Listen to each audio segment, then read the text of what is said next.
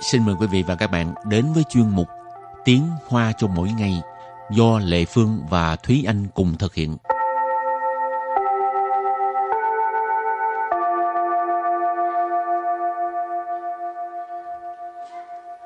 Thúy Anh và Lệ Phương xin kính chào quý vị và các bạn. Chào mừng các bạn cùng đến với chuyên mục Tiếng Hoa cho mỗi ngày ngày hôm nay. Hôm nay mình lại tiếp tục học về cái ờ, chủ đề thuê nhà. Ừ. Thì uh, bài trước mình chỉ mới nói cái uh, vòng đầu tiên trong việc thuê nhà thôi. À. Thành ra là còn những cái uh, vòng sau nữa thì mình phải học nhiều vô để mà sau này các bạn có biết để mà đi thuê nhà. Ừ. Mà bây giờ thuê nhà ở Đài Bắc nó mắc ghê ha. Ừ. Ở Đài Bắc là vậy nhưng mà ở một số thành phố khác hoặc là huyện thị khác thì uh, rẻ hơn. Rẻ hơn nhưng ừ. mà cũng phải xem là bạn muốn uh, sống ở cái căn nhà mang ừ. chất lượng như thế nào. Ừ à, nhưng mà ở huyện thị khác mà mình đi làm thì xa quá cho nên cái tiền ừ. giao thông nó cũng nằm ở trong đó thôi ừ. thì ở ờ, gần công ty rồi có thể được ngủ lâu một chút rồi trước tiên mình làm quen với các từ vựng nhé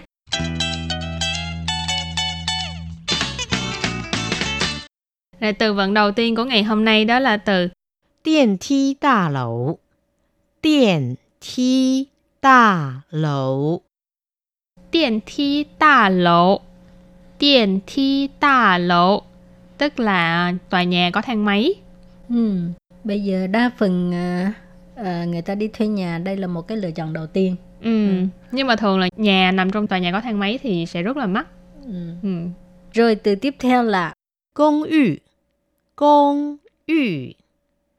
Công yu có nghĩa là chung cư. Ừ. Rồi từ kế tiếp là công dụng không gian. Công dụng không gian共用không gian共用không gian Tức là à, không gian dùng chung à, Từ kế tiếp nữa là Chủ phòng Chủ phòng Chủ phòng Chủ phòng là nhà bếp Và từ cuối cùng Yang thái Yang thái Yang thái Yang thái nghĩa là à, ban công. Ừ bây giờ có nhiều chỗ thuê thao phạn là không có uh, chủ phạn hoặc ừ. là không có uh, dạng thể ừ. mấy cái chỗ đó nó nó nhỏ quá ha có càng nhiều tiện nghi thì càng mắc ừ. Ừ. cho nên là nếu như mình muốn ở những cái nhà mà vừa là thao phẳng mà có có cả bếp rồi có cả ban công ấy thì rất là mắc rất là mắc ừ. mà uh, thường như vậy là nó sẽ không còn gọi là thao phẳng nữa mà nó sẽ gọi là trần sận tức là cả một tầng hoặc là cả một căn nhà luôn ừ. Ừ. nếu uh, ở một cái ờ, thao phạn mà không có uh, ban công á ừ. thì uh, cái cái không khí nó hơi hơi hơi hơi minh hả? Ừ hơi ngột ngạt à. ừ. nhưng mà tùy thôi nếu như mà có cửa sổ cửa sổ lớn hoặc là có có cái uh, cửa sổ thông gió thì cũng không đến nổi ừ. rồi sau khi làm quen những cái uh, từ vựng ha thì bây giờ mình bước sang mẫu đối thoại ừ.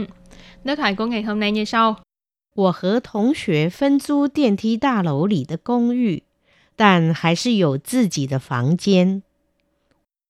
那共用空间有哪些？有客厅、厨房和阳台，大家每周轮流打扫。听起来很不错呢。Là cái đoạn đối thoại này là uh, giới thiệu về cái uh, phòng mà mình đang ở. Thì uh, người A nói là 我和同学分租电梯大楼里的公寓，但还是有自己的房间。我和同学分租电梯大楼里的公寓，但还是有自己的房。间。我和同学分租电梯大楼里的公寓，但还是有自己的房间。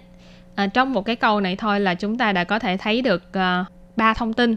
Thứ nhất là người này sống sống cùng một căn nhà với những người khác và người này có một căn phòng riêng và cái căn nhà này thì ở trong chung cư.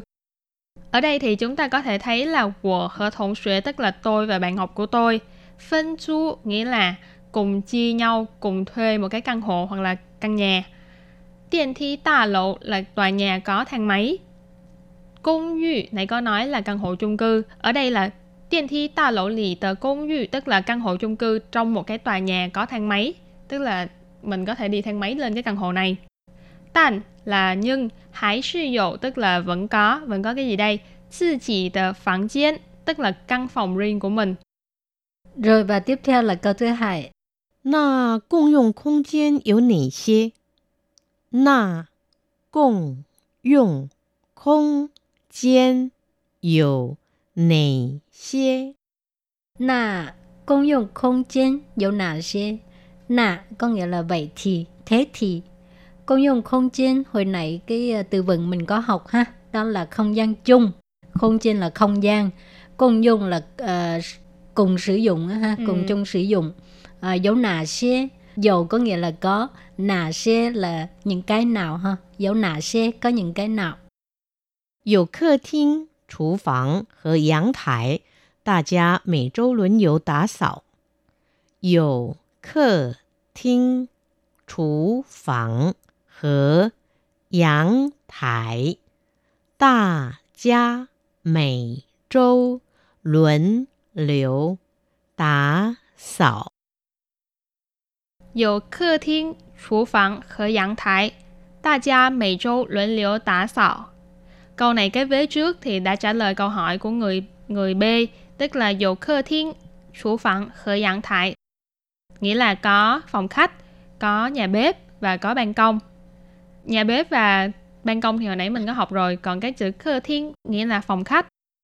Rồi ta gia là tất cả mọi người, mày châu nghĩa là mỗi tuần, luận liệu là luân phiên, luân lưu, tả sọ là quét dọn, cho nên vế sau nghĩa là mỗi tuần mọi người đều luân phiên để mà dọn dẹp. Rồi câu cuối cùng, 听起来很不错呢。听起来很不错呢。 Thiên sĩ lại很不错nè, có nghĩa là nghe có vẻ ờ, cũng tốt đó. ha. Ừ, cũng không tệ. Thiên sĩ lại là nghe có vẻ. Ừ. Hầm bù chô có nghĩa là rất tốt. Ừ, không đến nỗi cũng được. Ờ. Nơ là ngữ khí từ. Ha. Rồi thì hôm nay à, các bạn cũng làm quen được khá nhiều từ vựng ha. Ừ. Chẳng hạn như à, tiên thi ta lộ nè. Ừm, mà bây giờ à, con gái như Thúy Anh cái tuổi như thế này á, thì nên à, đi thuê mấy cái chỗ mà tiên thi ta lộ rồi có bảo vệ rồi gì đó Ừ. thì nó à, an toàn hơn. Ừ, tiện lợi và an toàn hơn rất là Ừ. nhiều. Rồi từ công duy là chung cư. Nói chung là học khá nhiều từ. Cho nên Ừ. các bạn nhớ học thuộc và biết cách sử dụng nhé. Ừ. Nếu như các bạn muốn trong căn phòng của bạn có những cái ờ, nhà bếp, có ban công vân vân thì các bạn nhớ học thuộc những từ này để mà khi mà mình đi ờ, xem nhà thì chúng ta có thể biết được là làm sao để mà tìm được căn nhà như ý muốn. Rồi và trước khi chấm dứt bài học hôm nay, xin mời các bạn ôn tập lại nhé.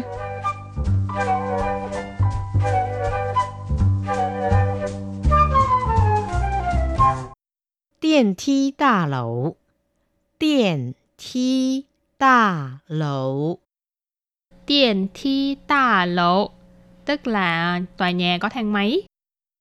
公寓，公寓， Công duy có nghĩa là chung cư. 共用空间，共用空间， Công dụng không gian tức là à, không gian dùng chung. 厨房，厨房， Chủ phẳng là nhà bếp. 阳台，阳台。 Dạng thái nghĩa là à, ban công. 我和同学分租电梯大楼里的公寓，但还是有自己的房间。那共用空间有哪些？